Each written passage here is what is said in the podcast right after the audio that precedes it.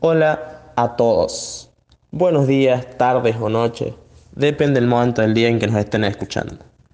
Hoy vamos a hablar sobre rugby, que es un deporte colectivo conocido popularmente, que dentro de las diferentes clasificaciones deportivas que existen, lo podemos situar, según Parlevas, como uno de octava categoría y siguiendo a Hernández, como un deporte de invasión o de cooperación o oposición. Este se desarrolla dentro de una cancha de 100 metros de largo por 60 de ancho, que en cada extremo hay una H y una zona de anotación llamada ingol. Se juegan en dos tiempos de 40 minutos y cada equipo tiene 15 jugadores dentro del campo. También existe una variante de 7 jugadores. En este deporte, los pases se realizan con la mano hacia los costados o hacia atrás. Si se quiere realizar hacia adelante, solamente se puede hacer impactándola con el pie. Para anotar los puntos existen tres maneras diferentes. La primera, la más conocida o la principal, es el try, que se realiza apoyando la pelota dentro de la zona de anotación, o sea, la in-goal. Después tenemos el penal, que se puede realizar después de un cobro de una falta o después de la anotación de un try. Eh, el jugador que patea intenta lanzar la pelota entre medio de los dos palos que forman la H. Y por último, existe el drop, que se realiza mientras la pelota está en juego, impactándola con el pie e intentando que la pelota llegue o pase los dos palos que forman la H. También en el rugby existen formaciones fijas y móviles, haciendo de este un deporte de mucha complejidad técnica y táctica. Entonces, si hablamos de cómo trabajarlo en divisiones inferiores o en escuelas, los juegos pueden ser una herramienta muy valiosa a la hora de mejorar la comprensión del rugby y desarrollar las habilidades básicas de los jugadores. No se trata de jugar una tocata sin más. Para que se produzca un aprendizaje es necesario que el juego tenga una estructura determinada que permite el desarrollo de un tema concreto de trabajo o nosotros provoquemos una aparición del mismo. Esto supone, sin lugar a dudas, una manera eficaz y divertida de promover el desarrollo de la inteligencia táctica y de las habilidades técnicas, a través de un modelo basado en provocar escenarios modificando las distintas reglas del juego.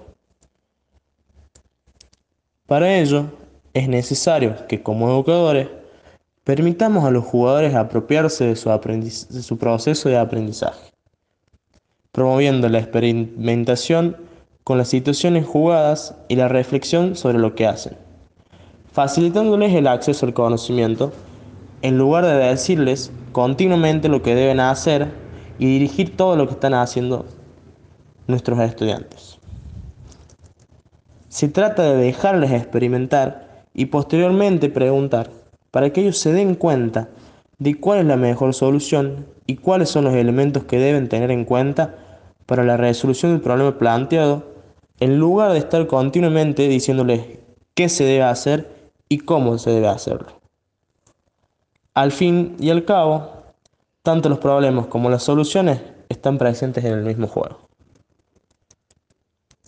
El educador debe asumir que en ocasiones el proceso puede parecer un poco confuso. Aparentemente es más sencillo decir qué se debe hacer pero con perseverancia y confianza, el aprendizaje que se produce va a quedar integrado de una manera más profunda y permanente en la estructura cognitiva del jugador. Algunos de los beneficios de este modelo son, se ponen énfasis en la toma de decisiones en situaciones reales de juego y en la necesidad de que el jugador sea el protagonista activo de dichas decisiones. Se practica un amplio repertorio de habilidades de manera simultánea y en muchas ocasiones sin que el jugador sea consciente. Se mantiene a los jugadores involucrados en el juego, pasándola bien e involucrándolos cognitivamente.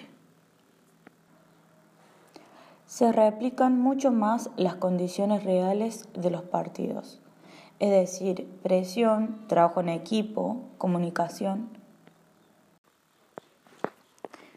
Hay algunas reglas generales para que el entrenamiento mediante juegos permita poner en énfasis en los temas clave? Sin estas reglas, los jugadores pueden resultar dificultosos y el aprendizaje de los jugadores limitado. Hay que mantener las reglas sencillas y asegurarse de que los jugadores son conscientes de la finalidad del juego. Todos los jugadores deberán seguir las reglas propuestas para que el juego replique los escenarios propuestos y para que se cumplan los objetivos deseados. Hay que dejar a los jugadores que se acostumbren al juego. Pueden ser dos o tres sesiones para que le saquen el máximo de su potencial formativo. Las reglas que aplicamos relativas al área de contacto, tanto en ataque como en defensa, son las que tienen una influencia más significativa en el desarrollo del juego. Los jugadores deben aplicar siempre los principios del juego. Debemos animar a los jugadores para que piensen cuáles son las maneras más inteligentes de sacar provechos de las reglas que hemos establecido. Tenemos que ayudarle a desarrollar la inteligencia táctica. Debemos facilitar el aprendizaje durante el juego para cuando sea necesario hacer preguntas, resaltar un aspecto importante y volver al juego. Vincular siempre el juego con la finalidad propuesta y los objetivos clave que se persiguen.